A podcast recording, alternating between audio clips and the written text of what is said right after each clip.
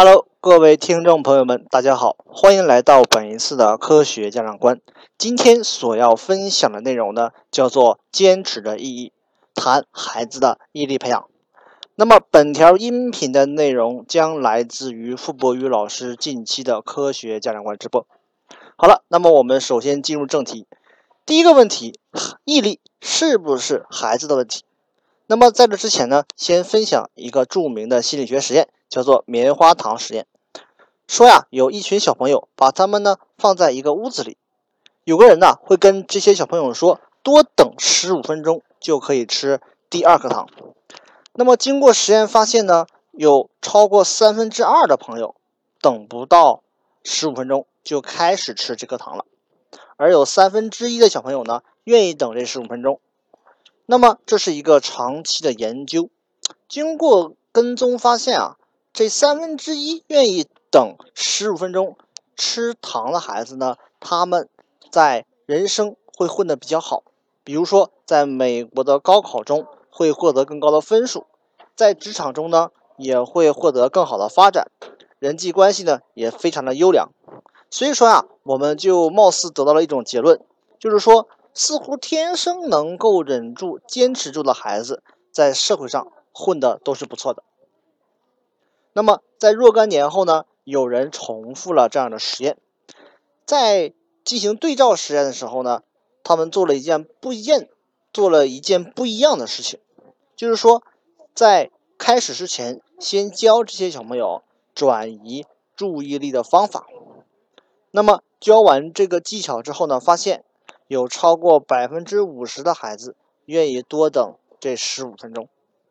那么通过这两个实验呢，实际上我们可以理解到，毅力呢不光光是孩子的问题，实际上呢是一种人性。那么既然说到了人性，我们就不得不谈游戏这个话题。我们玩游戏的时候呢，会非常容易坚持，为什么呢？因为游戏在任务、等级、社交等方面非常容易让人坚持下去。比如说曾经风靡一时的农场游戏。那么这款游戏呢，非常的简单，大人孩子啊都愿意玩，甚至有的人呢会设闹钟啊，凌晨起来偷菜维护农场。那么它火爆的背后啊，实际上呢就是把握住了一些人性，比如说它的任务机制，告诉每个玩家今天该干什么，同时坚持做多长时间的任务，可以告诉你达到什么样的等级会有什么样的改变，最重要的是。这个游戏不是他一个人在玩，而是他的身边的朋友也一起在玩。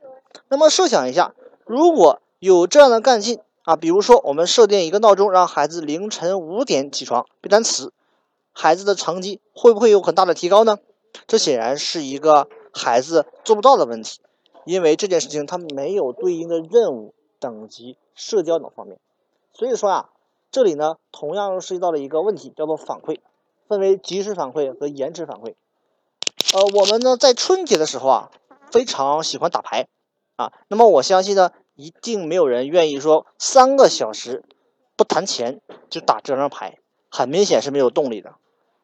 那么打牌呢，它是一种娱乐行为，而这种娱乐行为所得到的反馈呢，是一种及时性的反馈，才能够促使人愿意下去。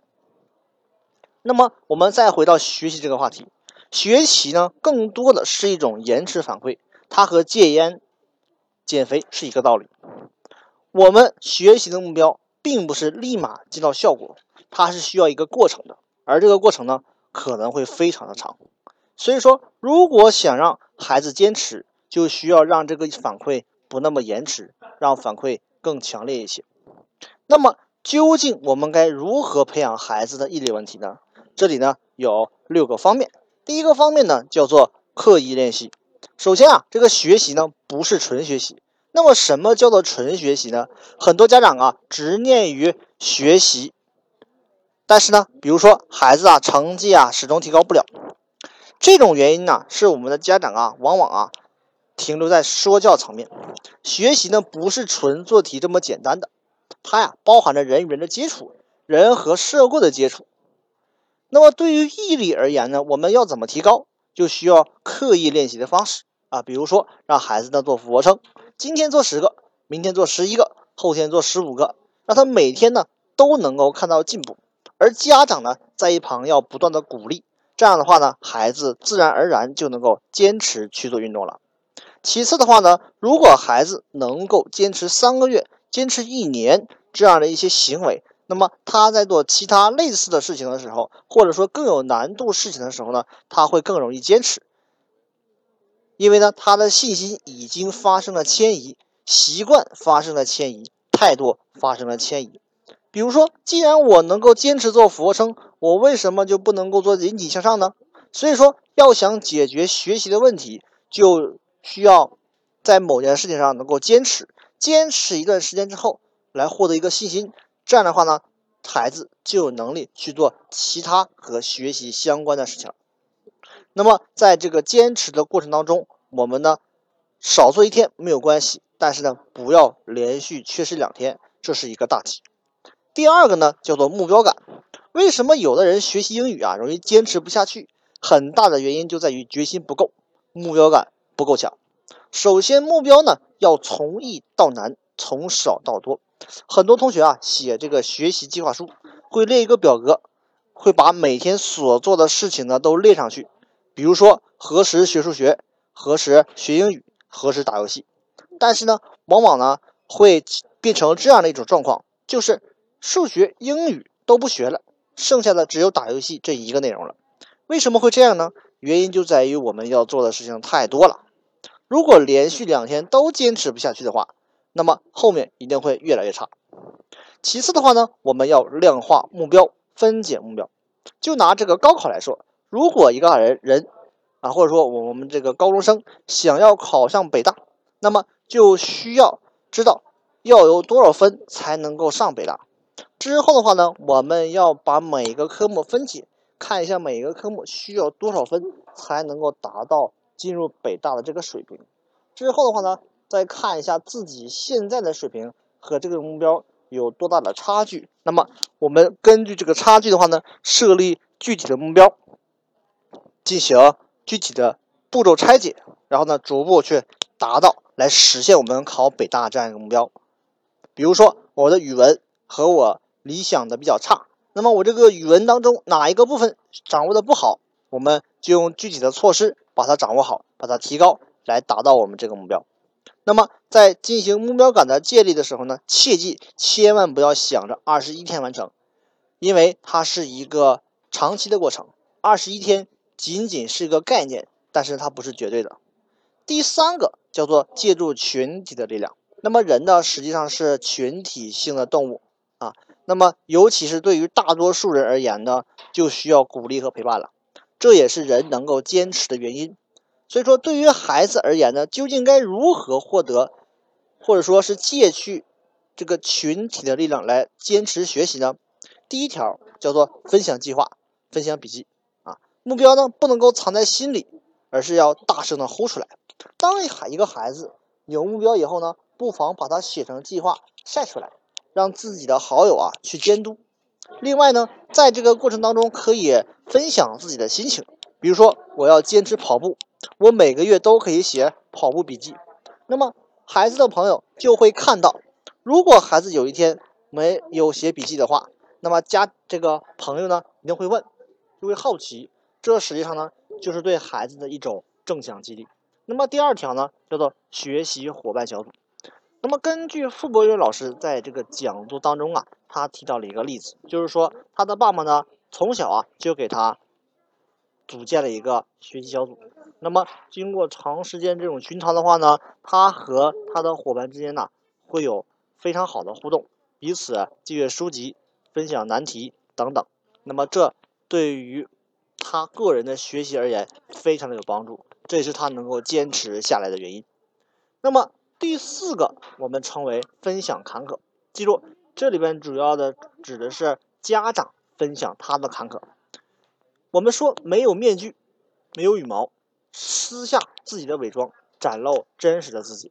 当一个家长把自己的亲身经历说给孩子的时候呢，孩子实际上是有一个感同身受的感觉的。尤其是把自己缺少毅力这件事情分享给孩子的时候，孩子就不会觉得在这个世界当中只有我一个人缺乏毅力，我的爸爸、我的妈妈同样也是这样的。但是呢，在这个分享的过程当中，我们不能够说让孩子认怂，而是在通过这个过程当中呢，让孩子产生一种共鸣，尤其是和家长的共鸣。而且我们在分享的时候呢，一定要进行一定程度的包装，来吸引孩子，让他呢真正的去理解。那么我们在这个分享的过程当中呢，可以把家长自己如何提高毅力的这个一系列的步骤。来分享给孩子，那么这样的话呢，家长在诉说自己如何进步的时候呢，孩子就会想办法也让自己去进步。那么这就是一种成长性思维。那么第五步呢，叫做超级英雄这一条啊，主要呢是针对我们低年级孩子的家长。那么我们知道啊，孩子的这个思维方式啊和我们有很大的不同，非常容易啊从自己的角度去思考问题。那么，由于低年龄龄段的孩子呢，喜欢超级英雄，比如说奥特曼、蜘蛛侠，对吧？哎，等等这些。那么呢，我们的家长可以将这些超级英雄们身上所发生的一些毅力故事进行一系列的润色，然后呢，讲授给孩子听。这样的话呢，孩子呢就会感受到具体的人物，也会呢有一些方向。最后呢，总结一下本次的内容啊。毅力呢，不只是孩子的问题，它呢是一个关于人性的问题。大人呢，同样会面对这样的没有毅力的行为。那么我们在培养孩子的毅力的时候呢，一定要从这个五个方面入手。第一个呢，叫做刻意练习；第二个呢，叫做建立目标感；第三个呢，叫做借助群体的力量；第四个呢，叫做分享自己的坎坷；第五个呢，叫做分享超级英雄相关的。势力来引导孩子，那么在这五步当中呢，重点要培养的是孩子的目标感，通过设定目标，逐步拆解，然后呢，逐渐去落实，让孩子呢能够具体的去实现。那么其次呢，就是要借助群体的力量，通过伙伴们周围人的作用，来让孩子呢提升毅力。那么另外呢，就是家长一定要把自己的亲身经历呢和孩子诉说。然后呢，和孩子产生共鸣，这样呢就会非常有利于有利于孩子的成长。好了，今天就是所要分享的全部的内容。那么，如果您有关于毅力的问题呢，可以关注我们的科学家长观微信公众号。那么，可以在后台留言分享您的，包括孩子的毅力的故事。那么，今天内容呢就到这里，拜拜。